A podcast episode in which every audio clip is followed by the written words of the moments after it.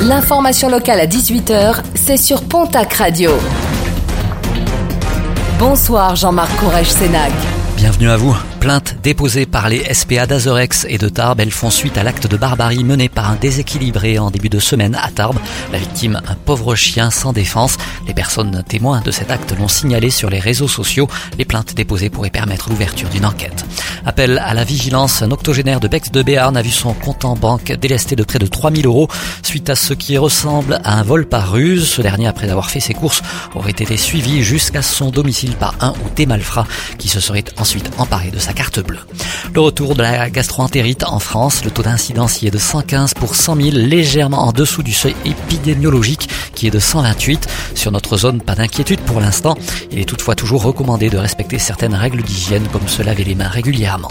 Le programme sportif de ce week-end, rugby, sixième journée de top 14, la section palois se déplace à Agen. En Pro D2, Mont-de-Marsan se déplace à Angoulême. Hier soir, c'est Biarritz qui l'a emporté sur Bayonne, 22 à 6 en basket. La défaite hier soir de l'élan Bernay qui recevait Monaco sur le parquet du Palais des Sports de Pau. Score final 68 à 70. L'élan Bernay qui se déplacera dimanche à Strasbourg. En nationale masculine 1, l'Union Tarblour de Pyrénées se déplace à La Rochelle. Chez les filles, match de préparation entre le TGB et Basketland. Ce sera demain samedi du côté du Palais des Sports de Tarbes. Premier rebond programmé à 20h. En football, le championnat national. Le POFC reçoit ce soir l'équipe de Rhodes. Biarritz et les Landais unis pour les Jeux Olympiques de 2024 pour accueillir les épreuves de surf des JO de Paris.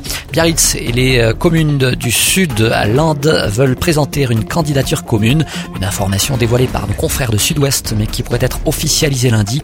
Parmi les concurrents potentiels, les Girondins de Lacano alliés à la métropole bordelaise ou Sevran en Seine-Saint-Denis aménage une piscine à vagues.